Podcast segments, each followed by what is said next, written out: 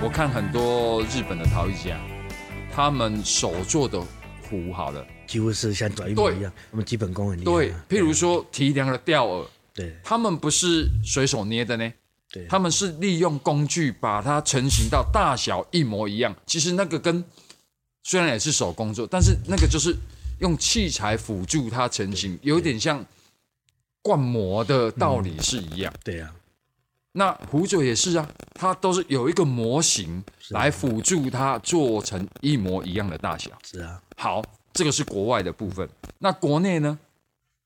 哦，台湾我喊得出名号的哦，比如说我们说这个徐宝在啦、哦蔡小芳芳。他们这些老老师们，对他们着重在釉色的表现上，他们也是一个器型做了几百只、上千只进去市场，让市场消耗。对。而不是说哦，我就一直烧烧不一样，然后这一窑有一有几只烧的特别漂亮，然后这几只特烧的特别贵不并不是的。对。其实那些是过程，对。最终有烧出这只那么漂亮，他们必须把 SOP 找出来，对对对对把这个模式找出来，而把这些东西量产化，把这些真的好的东西进入市场，买到的人反馈说这些东西好漂亮，他们还想买，他们的价格自然越来越高。大家现在买到的、看到的，其实是它去无纯金以后的东西，是，应该是这样才才才对的。对它必须有一定的生产的数量，同样的规格、同样的大小器型，有一定的数量进去市场了，被认同了，那才会有未来，你才有一个方向。嗯，像阿文之前就说他撞墙，哦哦，有个大撞撞墙期，就说哎、诶不知道怎么突破。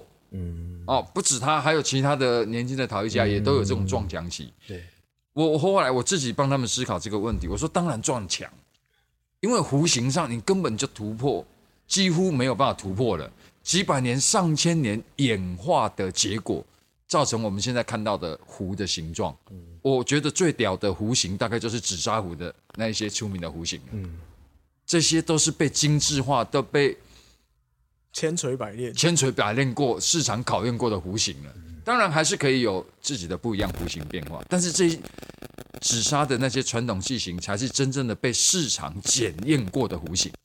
那所以在年轻的陶艺家上，你应该先不要再琢磨我我的看法，嗯。应该不是琢磨在技法上，不是琢磨在造型上，而是把这些基础工艺练得更扎实。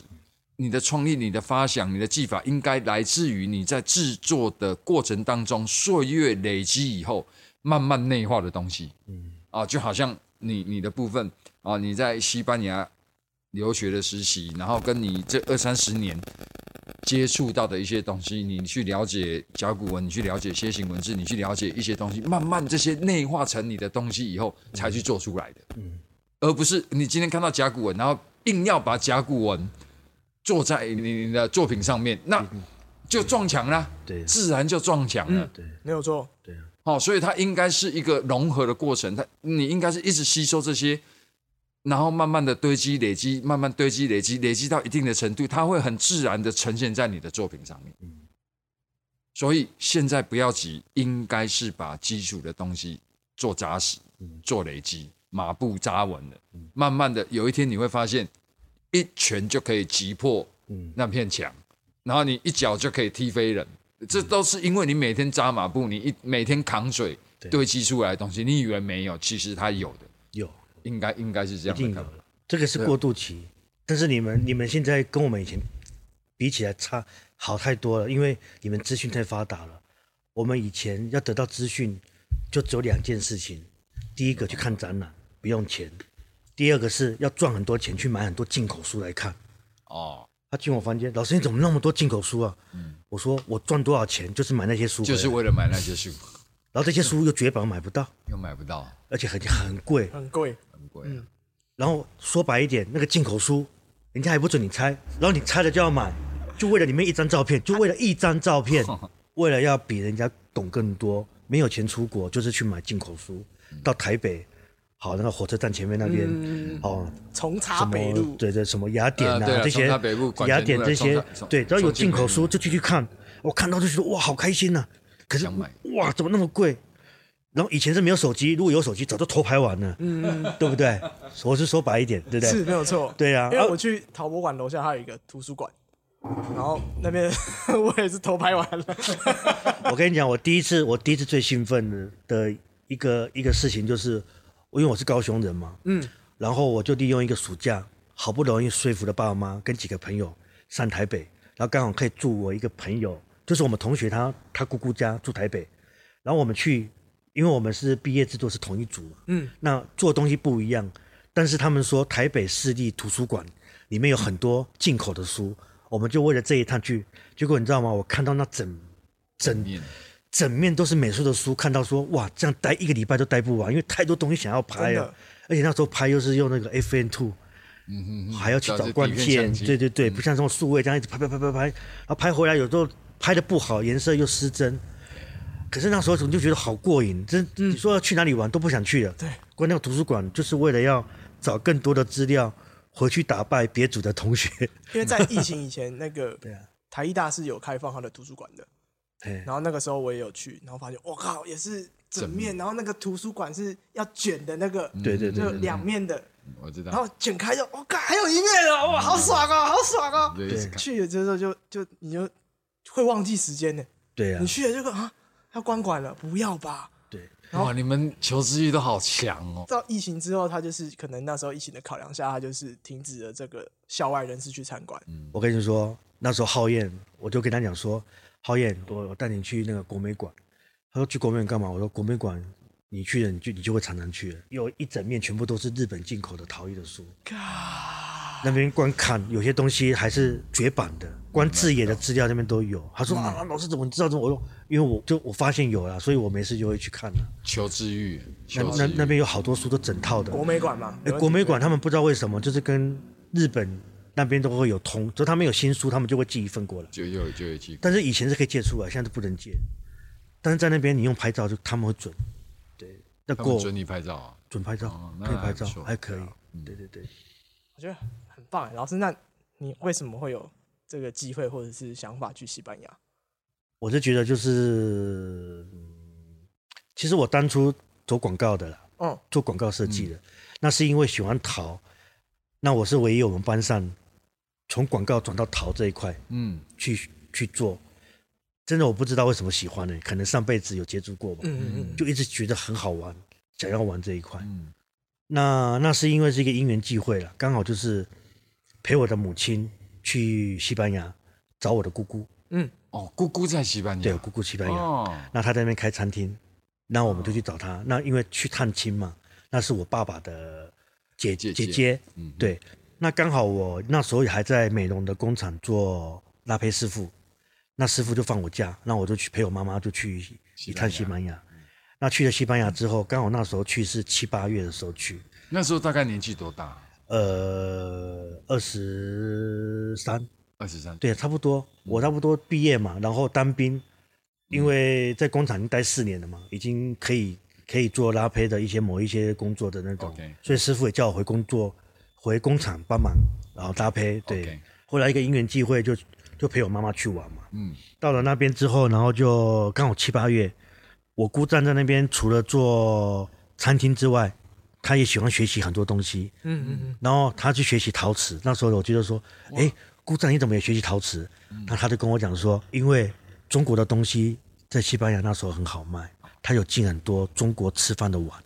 嗯，后来他发现那些碗每次进口进来的那个货柜都容易破掉，而且那个费用也蛮贵的。嗯，他就因缘际会了，他就去他们附近的一个城镇，然后那个城镇是全西班牙算是非常有名、蛮重要的做陶的城镇。就像西班牙的英哥啦。对对对对，那他就去那边，然后就去找工厂能不能反生产。反反那个大陆的那个瓷碗，然后他再出来吧？那有有有很简单，哦那时候可以。对，然后反出来，然后他再去找贴花，结果他在自己家里面就弄了一个贴花的设备，自己在贴。啊我我就哦然后结果我在在西班牙仿中国的东西，家电机工厂，对结果那时候就是因为做了这个东西，我觉得说哇，我说姑丈你好神啊！结果对啊，真的很神欸。我就我就跟我姑丈讲说，哎，我也很喜欢这个东西。嗯那我姑丈就说，哎，听你妈妈讲说你在台湾也是在做陶，目前也是做陶的工作。我说对呀、对呀、那他说，那你有什么打算？我说我其实很茫然，我也不知道。以后会走到什么地步，只是说刚好退伍回来，老师傅说缺人，然后我就回去帮忙这样子。嗯嗯，后来姑丈就跟我说，哎，你要不要去我们学校看看？就说好啊，他我就我就跟着他去他那个城镇的那个陶瓷学校，嗯。我就去了。那个城镇是？马宁塞斯。哦，对，对他他那个城镇是整个西班牙，就是应该不算西班牙，应该整个欧洲很有名的一个制陶小镇。嗯，哦，对，他专门是做手工西班牙瓷砖闻名的，花砖的那个对花砖哦，对对，所以那边那边几乎就有点像景德镇一样，家家户户都是几乎做陶的。我那时候去的时候，一九一九九五年，我就去了那个学校看完之后，去的时候他们学校是暑假是不开放的。嗯那透过我表哥去拜托，说能不能让我们参观这样子。嗯嗯嗯，那刚好那个柜台那个服务的那个先生就说，刚好里面有一个老师在那边正在做事，那他去问他看看能不能让我们进去看。嗯嗯嗯然后进去之后呢，那个老师都可以，然后老师就带着我介绍一下他们陶瓷学校啊，嗯嗯嗯然后我看了之后，我发现哇，也看得很兴奋，因为他看到里面的学生做的东西搬到那边，我就说哇，在台湾从来没有看过做的这么前卫的造型啊，然后设备又要都在台湾从来没看过，嗯我整个眼睛就大大起来了。后来事后一种冲动，就是说这么好的地方真好这样子。嗯，后来我我的姑丈只是问了我一句话，他就跟我讲说：“你想不想来这边念书啊？”我那时候想说：“我行吗？我可以吗？”因为我根本就没有做好准备啊。后来西班牙文对什么时候心里面完全没有这个念头，对，啊，后来我的表哥就问了那个带我们参观的那个老师，嗯嗯嗯，问他说：“如果我的表弟也想来这边念书，需要什么条件？”哼他笑一笑，最基本第一个当然是要讲西班牙文啊，不然的话你上课怎么听得懂？嗯，第二个，他就问我的年纪，他就说：“嗯，如果是外国人的话，有两种到那个学校念书的条件。条件，一个就是考试，嗯嗯嗯，另外一个就是推荐跟作品集。”哎，后来我就我就选择了作品集。那我刚刚讲了这么多，带我们去看学校参观的这个参观那个老师，就是在影片出现那个。就是最后最后就是成为你老师的恩师，那就是我的恩师启蒙老师，对，然后他就是说，如果我要来练的话，他可以帮我写推荐信，啊，他举荐，然后我要准备作品集寄过去。如果可以的话，我就可以入学了。哦，我就进入了这个学校。后来我回来，我第一个我因为我住高雄嘛，嗯我就去文藻，哦，嗯。去学西班牙文，他们的那个所谓的有点像社大的那种课，对，准备了一些时间，然后就去了，学了多久的西班牙文？大概学了半年多，但就过去了，但是半年那时候其实基本的而已。但是我去那边，我姑姑建议我在台湾学，还不如就直接到西班牙，对。那边的语言学校，对那边语言学校你没办法讲中文，你必须一定要强迫你。强迫你学。然 后结果我就去了，然后我就这个就是我的，这个从来很少去跟人家讲，我就入学了。入学的同时呢，经过我的老师帮忙，我也进的马尼塞斯的这个陶瓷学校。嗯，我必须要去学语文，嗯然后又必须上一年级的课，但是说实在的，是蛮困难的。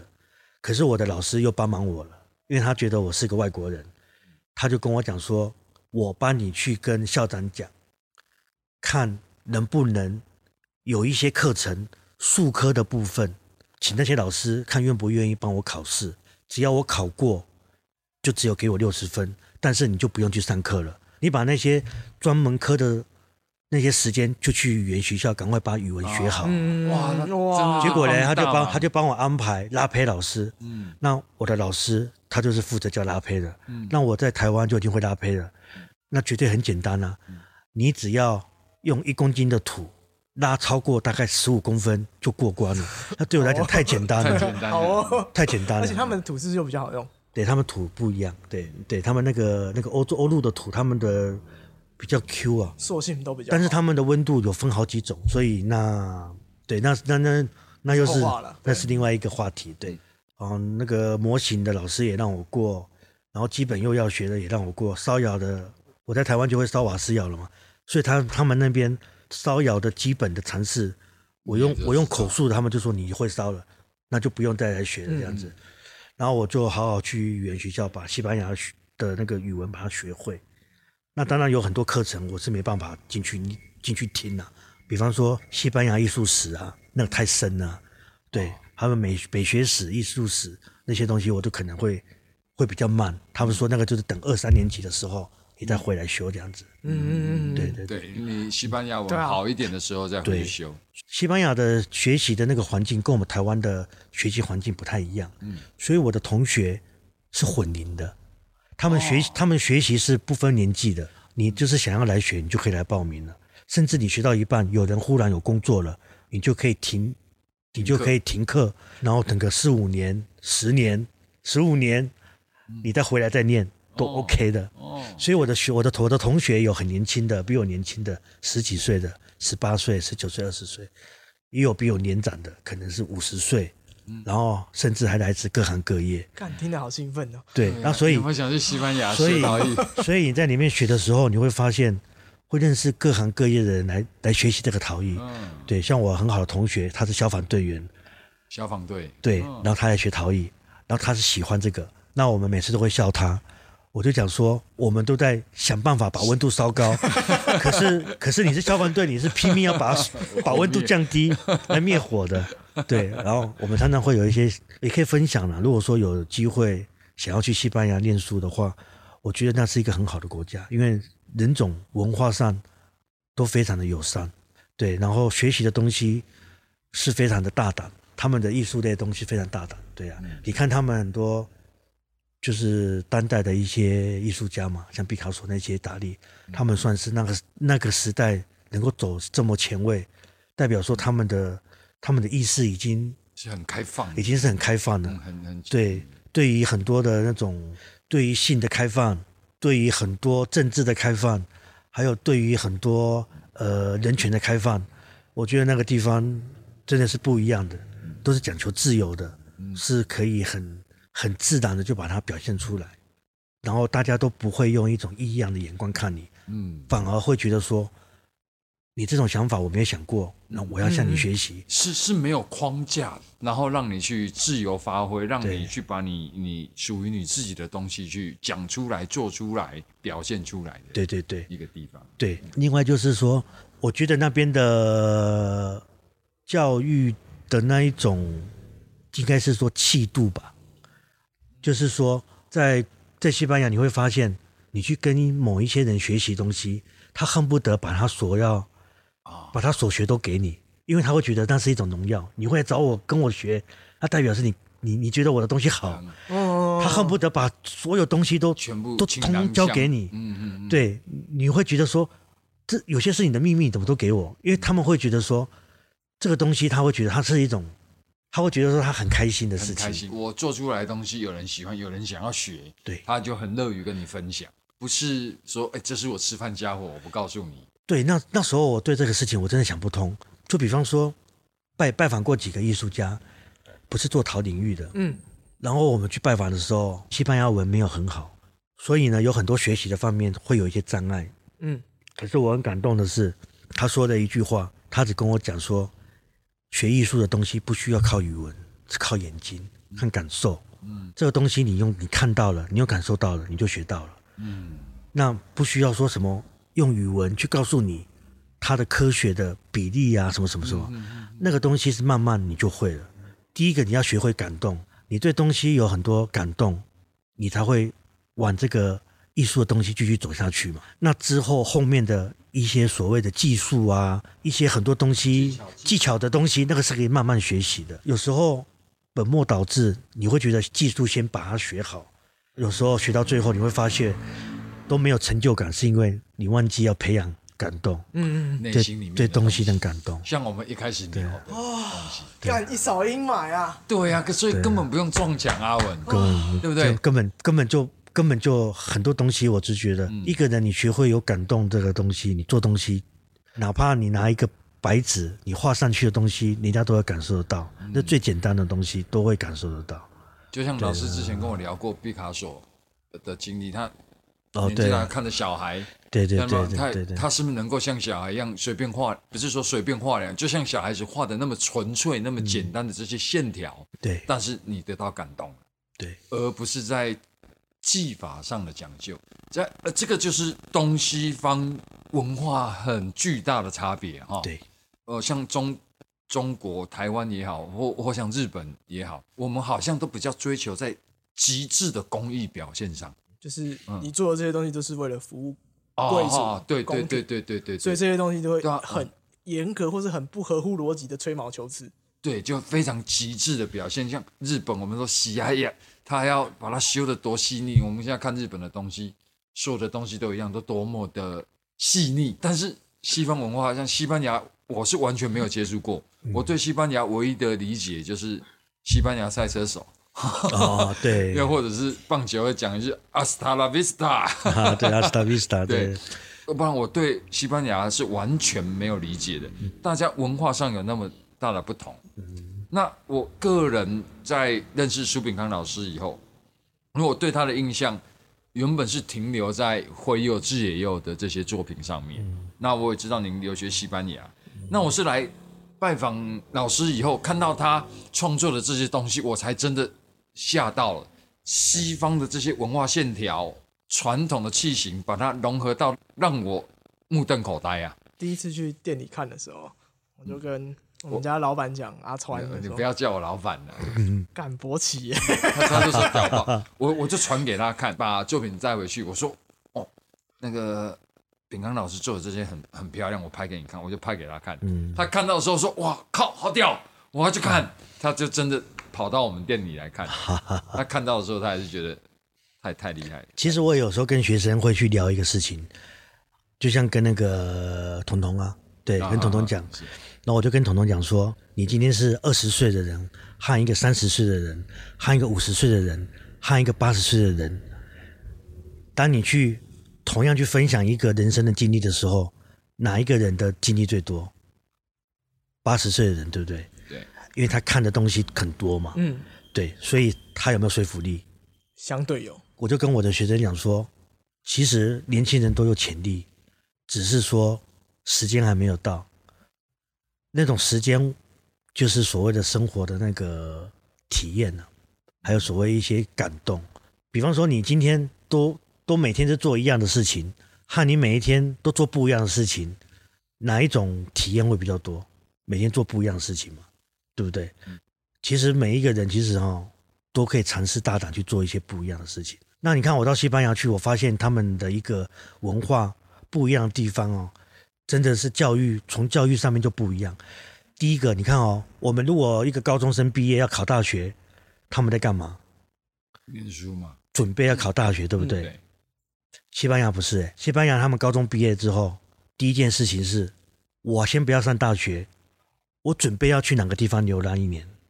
对，因为欧洲是通的嘛，嗯他们可以慢慢坐车啊，可以慢慢骑脚踏车啊，步行啊，一年的时间，他们可以从西班牙走到法国啊，走到德国啊，走到那，到他们他们是通的，他们是不需要签证的，所以他们欧欧洲这么大，他们可以四处跑，对，而且他们他们的家人会很支持他们，所以当他们一年回来之后，对不对？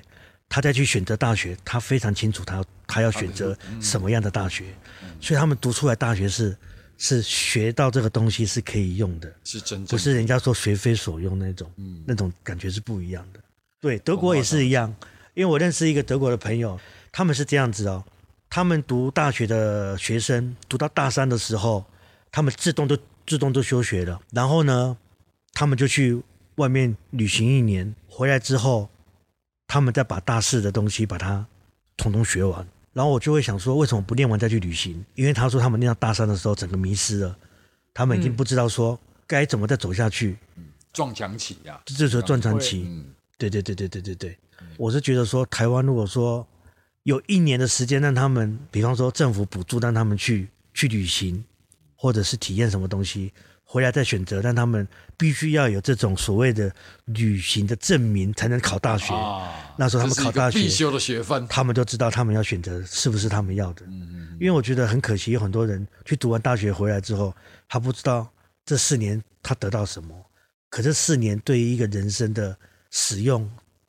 是非常可以做很多很多很多事情。对，而且那那个年纪是最精华的时候。对啊，我相对的跟我周边的朋友讲，我说旅行旅行很重要，旅行旅行很重要，不是工作工作很重要。虽然赚钱也很重要，但是我觉得在台湾应该照理讲饿不死啊。对，在国外可能会饿死啊，在国外真的会饿死。对对对对对，台湾因为台湾还是有人情味啊。你今天都没有钱，你到一个罗巴本罗巴本的店说，我真的肚子饿，你可不可以给我一碗罗巴本一定会的？他一定会给你，他绝对不会说。我才不要给你吃，不会，绝对不会。这一家不要下一家，对，一定周。一去这一家，周二去那家。对然后说了这么多，我觉得真的真的啦，我觉得人要要先培养一个情感的东西了，对，不要做一个做一个无感的动物啊。嗯，对，不是说人是动物啊，要随时都要关心周边的，对周边的事情。我最近觉得我会把这个状况调回来，是我前阵子我会觉得我好像有很多的教条，很多的长辈说要这样这样要干嘛那样那要干嘛要，干嘛？然后前辈说要这样这样那样那样的东西，我尝试去理解，尝试去融入他们的这种模式里面的时候，我发现干超不自由，而且嗯。超不快乐，嗯。而且那个整个状况很压抑，跟你会觉得我为什么要这样做？嗯。然后他会只跟你说啊，不然你不要赚钱啊。嗯。那我又会回头来想说啊，我赚这么多钱，不就是为了要快乐吗？嗯或者是说我赚这些多钱，不是要去买我喜欢的东西吗？把钱钱变成喜欢的样子。嗯如果我做这件事情是不快乐的话，那我为什么一开始要做它？对啊，嗯，就本末倒置了。所以我那时候回去高中帮忙的时候，跟那些十八岁的妹妹啊弟弟聊天的时候，我觉得，干，我有找回那个突然间的那种感觉。纯粹，我可能在那个学校的角落里面找到我十八岁遗留下来的碎片，嗯找到我那个十八岁的那时候，就是你为什么不让我试试看？是嘛，就是嘛嗯的那种纯粹的感觉。很好。干，我找回来了，超爽的。所以我变得变得超没有礼貌的。我今天早上去接他，他就说我我最近灵感大爆棚，嗯那就是也不要说就是就是把那个想法找对，也不是说灵感爆棚，是突然变得很多事情很纯粹，你就觉得啊，我就是想做而已，我没有什么为了说啊，为了你，为了他，为了赚钱，为了怎么样，哇，那个感觉好舒服。我觉得这可能是我一开始会选择做陶的原因，而不是说什么啊，你就是要这个，你就是要服务什么什么，你就是要照这个照本宣科，那你就是要照那些呃大佬们的话说要这样这样那样那样，说啊你要不要这 bullshit。现在年轻人都比较直接。对啊，其其实有很多东西都，其实很多东西很多规则，其实都是人定出来的。那些人为什么他们定就算数呢？我就觉得规则是自己定出来就好了，你照着自己规则走，其实就对了。对啊，对，我就觉得这很重要，真的很重要。我是觉得是文呃文化上呢，本来就是比较会有一点传统啊嗯，有很多东西，其实我们都会讲说祖先流传下来就是这样做，但是好像很少人会讲说，去从那个起源那边说为什么他会这样做。那不知道的人会讲说，你就照做嘛，你不要想那么多。可是可是，当如果你找到答案说，哦，原来他是有个做脉络。他做这样子，也许有他的理由的。对，有他的理由，或者说他一开始就其实是错的，我们我们收到都是错误的讯息，我们就必须要有那个义务去把它更正啊，对不对？要要要要要去要去颠覆它这样子，这样我们再忽然这样子聊这个事情，我觉得真的是真的把自己啊、那种多情的一面啊，其实大胆的表现出来，对嗯，对。你懂我意思吗？懂。对，你懂我意思吗？对。我们的年纪差不多，小你没几岁。对，我们受到的教育都比较传统，比较保守，就好像说我跟我爸都不太能够聊天。嗯。小时候的教育大概都是这样，父父职辈的这个威严都没有不太能够跟家庭做沟通，然后你都受受到传统的束缚，觉得都应该怎么做怎么做怎么做。我说我一直到三四十岁以后才学会做自己，嗯勇敢的、大胆的做自己。嗯我觉得我的人生就变得不一样。嗯，那我我现在也是这样教教我小孩，对，不给框架的，不应该设限的，不应该有个框架让人家告诉你你应该怎么做，嗯你应该勇敢的去试试看。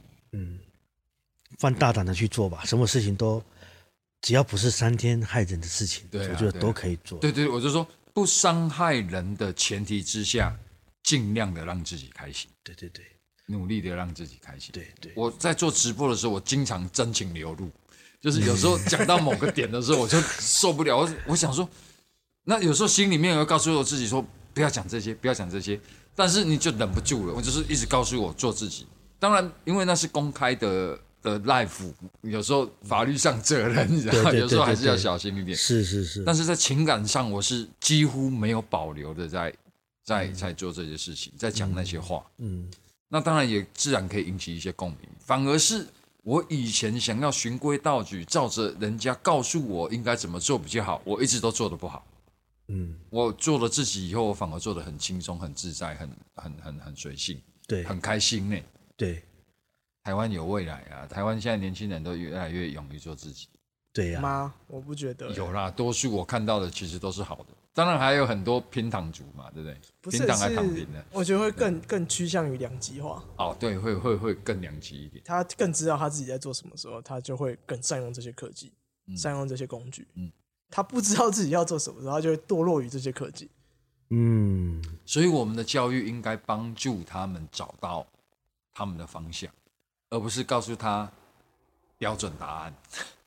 我是觉得是环境啊，因为毕竟台湾是海岛嘛，你必须要过了这个海才会到别的地方去嘛。嗯，那不像欧洲啊，欧洲是整个大大家都整个连在一起，你马上就到了另外一个国家，另一个另外一个国度的文化跟他们的的一些思考方式，整个都会不一样。嗯，那相对的，他们的优势就是他们可以学习这么多不同文化跟国家的一些生活习惯啊，或甚至处理事情的方法，所以以至于他们在在做最后统合自己要该怎么走，他们就有这样的一个优先条件。对，那那说实在的，我们再怎么走，还是在亚洲这个部分嘛，所以我是觉得说，嗯，还是要让自己大胆一点，跑远一点的地方。西班牙人最喜欢去哪个地方旅游？他们最喜欢去非洲。我那时候想说，为什么？嗯，而且是去那个越穷，然后可能会染上疾病的地方。越落后越穷的地方越好。然后我就会问说，为什么？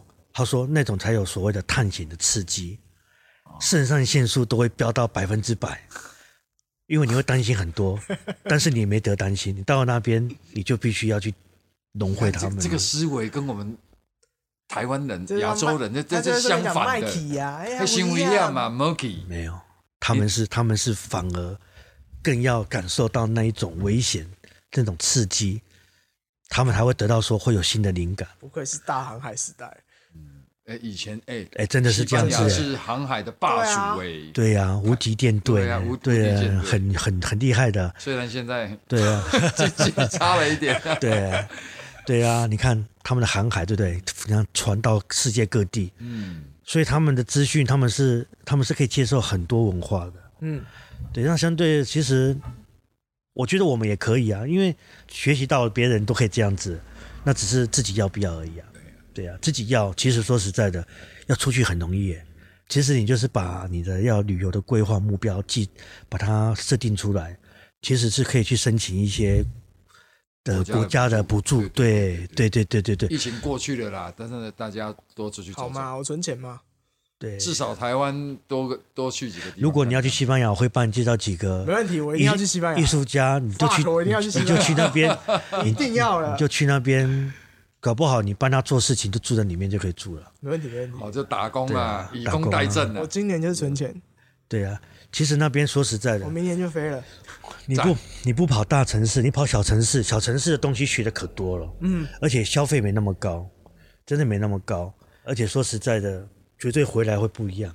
我相信一定会绝对会有不一不一样，样他他那时候退伍也去因为我大陆流浪了退伍快一年，退伍完之后去中国景德镇鬼混了一年，可是景德镇跟我们的东西还是还是很像，对那但其实已经有冲突了。对。然后有些东西跟有些做法上已经有很本质上的差异，但是我觉得那个很适合当第一站啊，就是我毕竟还是一个二十二岁刚初出茅庐的人的时候，去这个地方，我觉得我的心脏的危险系数也只能承受到这里了。那个这个这个就是刚孙老师讲的不一样，他们要去冒险呐、没有没有他们要去升上去飙升啊，你没有啊，你还是一个安全的范围内。我，还是框架下教育出来，的孩子嘛。我我，也是，所以我觉得那个时候对我来讲已经是一个很大的一个冒险了。现在我会觉得，干，好了，我今年存钱了，真的要出去我酒少喝一点。出去走一走，真的会不一样，真的是这样子，对啊。像你看哦，我还分享一个，我之前哦有去，那时候我是住在瓦伦西亚嘛，瓦伦西亚，西亚，然后后来我去巴塞罗那找朋友，跟着一群日本的同学一起去。那结果我们在巴塞罗那就遇到了一个遇到了一个朋友，然后那个朋友小我们很多岁，他只有十八岁而已。然后那时候我们就互相讲说来西班牙是什么机缘啊，然后然后为什么会在现在在这边这样子？那那那个十八岁的小朋友讲说，他做高中毕业，然后他家里是开艺廊的，哦，然后从小他爸爸就会带着他到欧洲各处的二手古董市场去看画所以他那时候他跟着他爸爸到处去旅行，他对画也有研究了。那现在他爸爸就跟他讲说，如果你不念大学没有关系，你可以走你自己的路。他就跟他爸爸讲说，他想要跟他爸爸一样去找老的画，然后回来日本卖。所以那时候我们就说，那你怎么会来巴塞罗那？他说巴塞罗那刚好那一个那个时间有一个很大的跳蚤跳蚤市场，他去里面找老的画，然后呢买回去日本，然后重新再把它变成一个一个画，然后再去卖别人这样子。对对，那时候我听到我都说，十八岁就有就有那个能力可以看出这个画好在哪里，或者是到日本可以能力，对，鉴赏能力可以卖。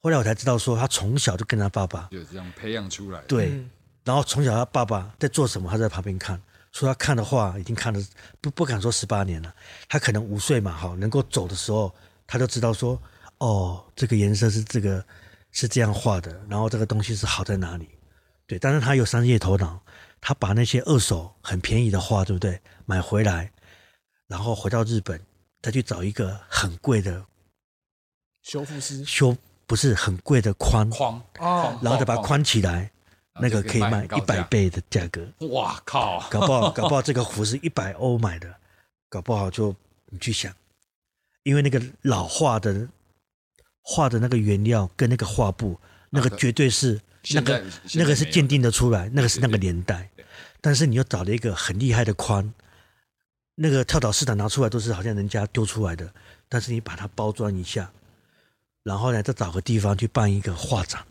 去的人就会觉得说那个东西应该是很特别，流传出来很不一样的话。对对对对，对，谁知道那个是跳蚤市来跳蚤市场重新来把它包装。我就觉得说，你看他这个一卖画，他又有钱可以去再找更多的画，而且又有所谓的旅游经费了。嗯，我就问说，你为什么有可以钱到那么多国？他说他选对的画回去赚钱，他又又有钱可以去旅行。阿川茶叶茶器从明天开始要改变路线，你要去跳蚤市场找人家不要的陶瓷吗？没有啦，我就觉得说这个东西其实就好玩，就是好玩在这边了。对呀、在当地越觉得不怎么样的，但是跟我们比较起来，我们绝对没看过嘛。嗯那一定是一定是会怎么样的，那个会怎么样的，搞不好就是以后你一生你你想遇到都遇不到的东西。嗯，再继续走下去，你想要走的路，比方不管是好译文啊，或者是你要从事什么行业啊，那绝对是不一样的。不过说到这么多了，我我真的还是蛮感谢，就是影片上遇到的那个老师。嗯嗯，对我觉得西班牙的，我觉得我没有那一次的旅游，没有遇到他，然后经过他他的导览学校，又加上他帮我入学很多忙，搞不好我回来，搞不好还是只是在一个工厂里面默默无闻的一个拉胚师傅。对我就觉得人的机缘真的是很微妙啊，所以真的是要多去认识一些不一样的人事物。也许一个人的一句话，或者是一件的艺术品的某一个某一个面相，其实搞不好就就真的就是会引导你继续前进的目一个力量。有有有有有，刚刚刚刚刚就有 touch 到我了，看到你的作品就有感受了啊。有有有有有，没有了，没有了。我受的也不要说我受的教育好，我觉得这都太把责任归于教育。嗯，就我的个性或者是我的成长过程，导致我现在做出来的东西就是这个样子，这不是不可改啊。这也不是说一定是这个样子，只是现阶段它是这个样子。对但我后来也觉得是没错，虽然资讯发达了，可是我觉得看的东西还是太少。嗯，这个看的太少，不是在于你，比如说网络资料的片面的浏览，嗯，可能在这个时代会更更会去珍惜这种人与人面对面，嗯直接的这个情感的碰撞，或者是视觉的巴拉巴拉巴拉巴拉，我不知道，但是我觉得这个东西绝对大于大于大于你从网络上看到一张照片。当然，我相信很多很厉害的人，可能从一张照片里面，他可以有更多的感受。我觉得我不是这样的人，我也没办法做到这样的事情，所以我没有否定这件事情，但是我觉得我更喜欢的是像这样的情况。但这个情况其实对于很多人来讲不是这么容易的事情，因为比如说我今天不是认识阿川，不是认识苏老师的话，那我今天也不会坐在这里啊。嗯那他其实是一个很难得可贵的经验，我觉得都是这个样子。你要去别人工作室拜访也好，或者是去喝茶也好，可能你只会局限于在他的那个客厅，甚至有比较像这样的是深入性的对谈的时候，我觉得那个差异性就蛮大的。其实我觉得应该都有了，只是说可能就是没有遇到。我想台湾人还是很热情的啦。很热情。对对对其对对对对，实我我我觉得是这样，以以前呃科技网络各方面没有那么发达，那不管我们要找资料交朋友，都是透过朋友一个引荐一个啊，你朋友多，你人脉多，你事情自然多多，然后你可以累积资源。就好像我们小时候，我们要做想要做一件什么事情或买一个什么东西，都是从朋友开始嘛。对啊啊，谁的谁在做什么，谁的谁在做什么，哦，都是从这样开始。现在不一样，现在都是透过网络、透过科技来办到这些事情。有些人会抗拒科技啊，他说：“哎，科技使人的距离越拉越远，哦，大家反而不面对面。”其实科技的进步是不可逆的，科技它可以帮我们带来很大的便利性。那我们怎么样把这些科技怎么样好好的使用它，不让它把人的距离拉开，反而让它更接近？我觉得就好像最近 ChatGPT AI 很红啊，但有些人很担心，有些人呃给它做很好的运用。我我我觉得也是一样哈、科技它很使人有距离感，但是如果我们把它能够把它找到更好的方式，更好的接受它的方式，进而去拉近人跟人的距离，把它变成逆向的。我我我自己在讲，我在讲啥你们在听啊不？我我自我我自己都不知。我我自己没有办法做很完，我觉得我自己没有办法做很完整的表述啦。我觉得应该用科技帮助人更接近，而不应该把人疏远开来。嗯，但是现在让大家感受到的，好像都是因为科技，因为因为网络，人越来越疏远，大家越来越不面对面。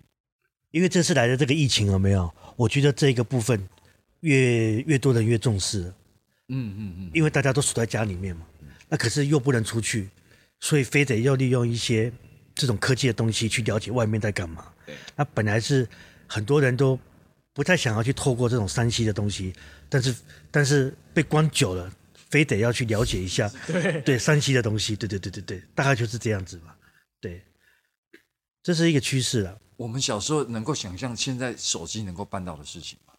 怎么可能不可能啊！你怎么可能会想到现在有一只这样的手机？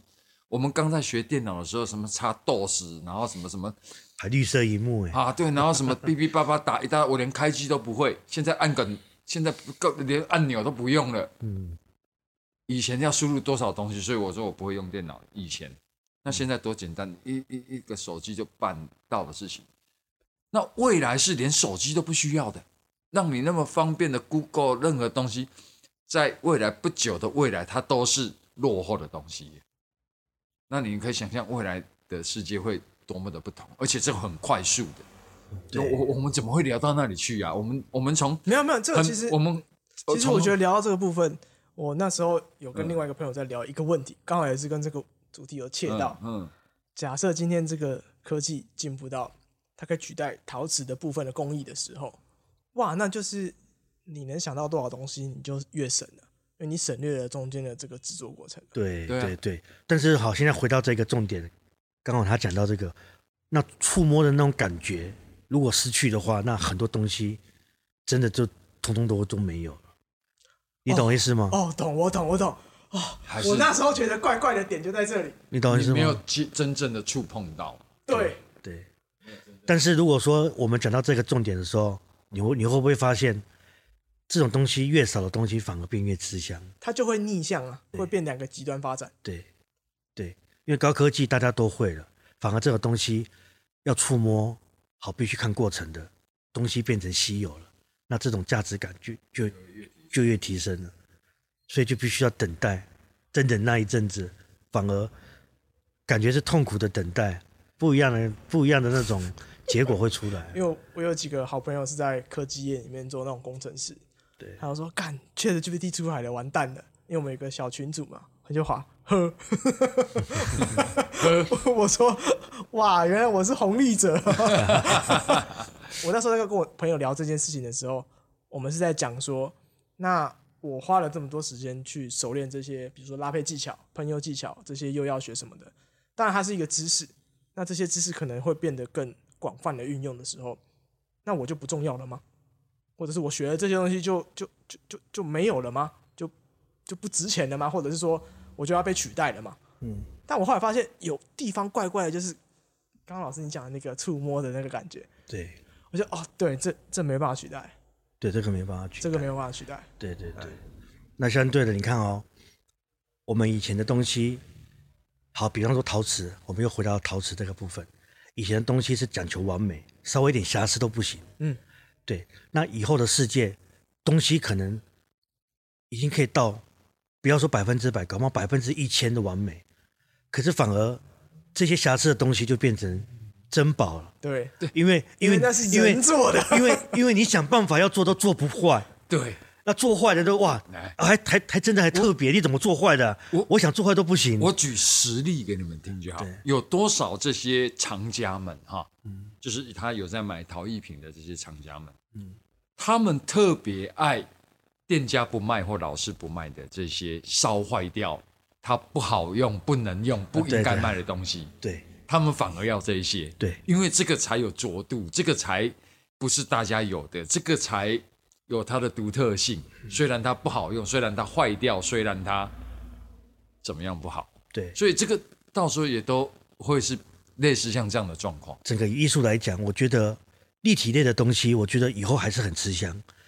倒是平面的东西，绘画类的时候，可能 AI 可能真的会主导。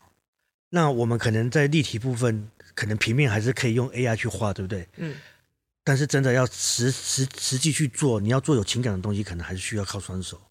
那除非是三 D 列印，三 D 列印出来是其实就是商品类的东西了，但还是冷冰冰的，对，因为它不会出差错。但是我有出差错的那一个那一个过程，我觉得那个那个才是会变成真正要讨论的重点。这这这是不是就是日本逆向讲的差级？对，就是逆逆向操作。哦，这就是不完美的美。你看，所以所以你看，立修那时候他已经超前了，他知道未来要的是这个，所以他敲了一下那个耳朵掉下来的那个动作。就就 就是要开玩笑不完美的美才叫美。对对对看对耶，要求对对我，，很多东西其实我就觉得是可以逆向操作，可以去想这个东西。对啊，就做你想做的东西吧。什么叫好？你自己觉得好的是好的。录的时间其实也差不多了，一个小时，也够了。有讲这个会不会？不会不会，很棒，很棒，很棒，很棒，非常棒，超棒，非常棒，非常棒，非常。只是呃，我们录的 p a c k a g e 哈，跟现在市场上的 p a c k a g e 可能会不太一样。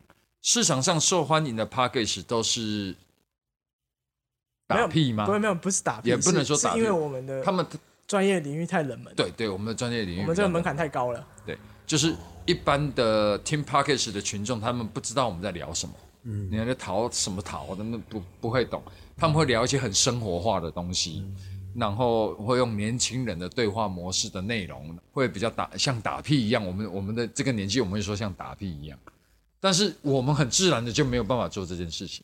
不是没有办法做这件事情，是我们设定的这个主题门槛就太高了，对呀、所以你要去做到这件事情的时候，但是但是我也听，譬如我听过吴念真录 p a c k a g e 好，那他跟主持人的一些互动也，但我没有他他们也讲的很严肃的内容点，但是那过程也很吸引我。哎不是啊，但我们有那么有内涵吗？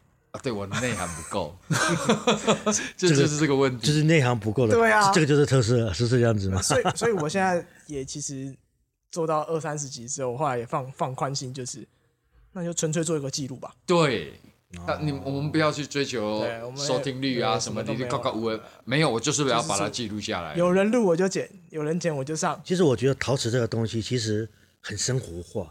对呀，像我周 你你看我周边的朋友，比方说我周边朋友有一群是骑哈雷的，嗯，我就记得这个阿川做的这个斗牛士给他们看，就你知道吗？他们讲说，你帮我们这个哈雷队做做一个斗牛士象征的骑哈雷的那种杯子，他们就会他们就会有这种想要用这样的风格，然后引导他们做他们那一种嗯，跟哈雷去结合结合的。可是我从来没有想说我要怎么去帮他们设计骑哈雷他们那种族群要用的杯子。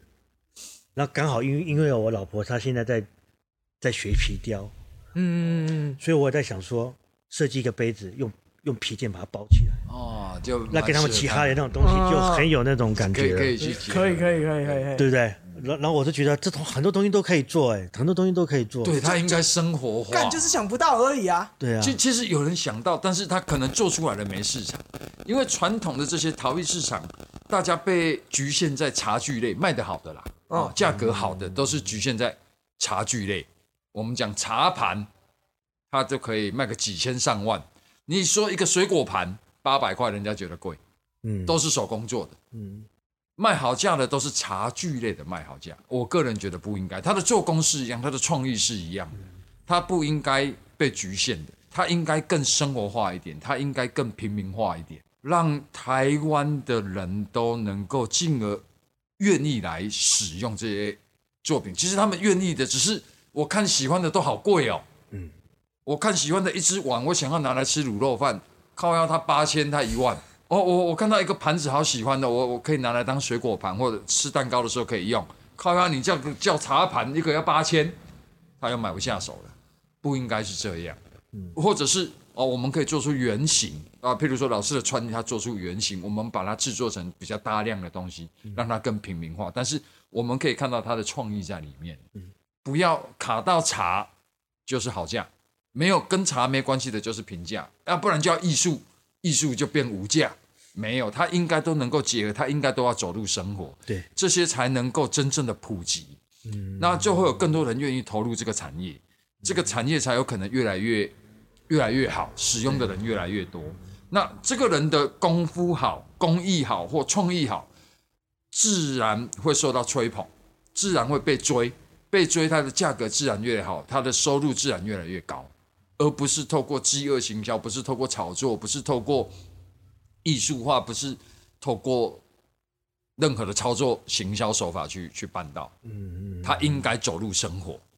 我有个反例，嗯，我觉得他就是过度走入生活了，过度过度就是怎么怎么这些东西变得太容易取得了。我所谓太容易取得，不是取得，比如说像苏老师你现在做的这些作品，是这些东西太容易取得替代品了。哦，嗯对，有有太便宜的东西在那里。十块五块我可以买到的东西，我如果对生活不这么讲究的人的话，我为什么要花五百块？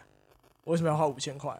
干不都同一个碗吗？这个这个会进化的，会，这个会进化的。我觉得在考虑这些问题的时候，要先面对现在的情况是，他过度走入生活，这会有两个趋向嘛。第一个就是你就等待着全民的美感素质提升，对，我觉得比较佛系的，嗯就是你什么事情都不做，反正时间到了自然会提升嘛。对，那第二个就是针对这些问题的时候，我们现在就是面临在一个可能要提升的，但还没提升的情况了。针对这个问题要去解决，而不是用大框架去跟他讲说这个东西是这样这样这样，所以这样这样这样。我觉得这个说服力会低于你解决现在这个问题，嗯嗯，这是我的看法。解决的方法就是一直一直推广，一直推广，一直讲，一直讲，一直讲，一直讲，一直把这些作品交到消费者手上。本质上没有问题，或者是这个是一个长久要去推广的策略，甚至它是一个方向性的方向性的策略，它大方向都是对的。但是我觉得有很多小方向，你如果不先把它搞定的话，这个大方向会越来越偏离主道。我了解，我了解。这是我的看法。嗯我跟一些比如说消费者啊，或者是一些厂家在聊这些问题的时候，我发现，对我们当然都知道，啊，讲难听一点就是干台也没什么美感嘛，就大家都会嫌说台湾的招牌啊、台湾的街景啊，然后丑丑的要死，什么铁皮屋什么鬼，我觉得啊哪有关系，这就是过渡啊。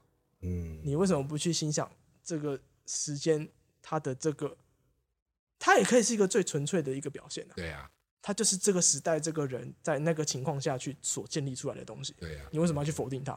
你为什么一定要说哦，欧洲的街景一定要好，而日本就是干净什么什么？我觉得哪有关系？在这个时间点它才会出现的，没错，你不要去否定它啊。没错对，啊你应该是知道说，哦，我知道它可以更好，但是我不去否定现在它这个情况。我就说啊，这什么这个很脏，这个很臭什么的，它就是这个样子。每个人臭什么的，我觉得那个都是光谱的两极。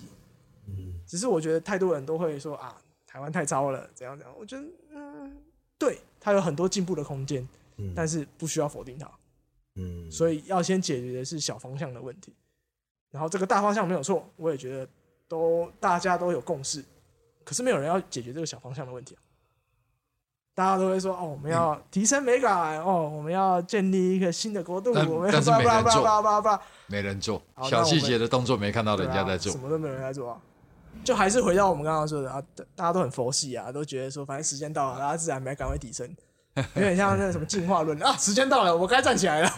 就进化了。就我觉得 可能等外星文明来帮助你。对啊，可能有些事情，我觉得很多事情可以做，你要不要做而已。我也觉得你不做也可以，我的世界观里面都告诉我你不做都可以，嗯，但你不要在那边一直干呀，对呀，不要抱怨，不要抱对怨啊。OK，超超超棒！今天这一集，我决定今年开始要存钱了，我明出国年要飞西班牙了，到时候再麻烦老师介绍了没问题。啊嗯啊！OK，收工。大概跟你们这样讲一讲，我觉得有点有点忙呢，我都我我不知道讲讲，我看我不知道我在讲什么呢，这这这就可以办了很棒。但在最后总会有办法。对啊？真的吗？因为我我看我我这是我他会去截取这个我听我听别人这样讲，觉得好像在在反团都好震惊哦，因为因我听得都为大家都是听精华，你没有听中间，啊，真的吗？过程其实都一样。是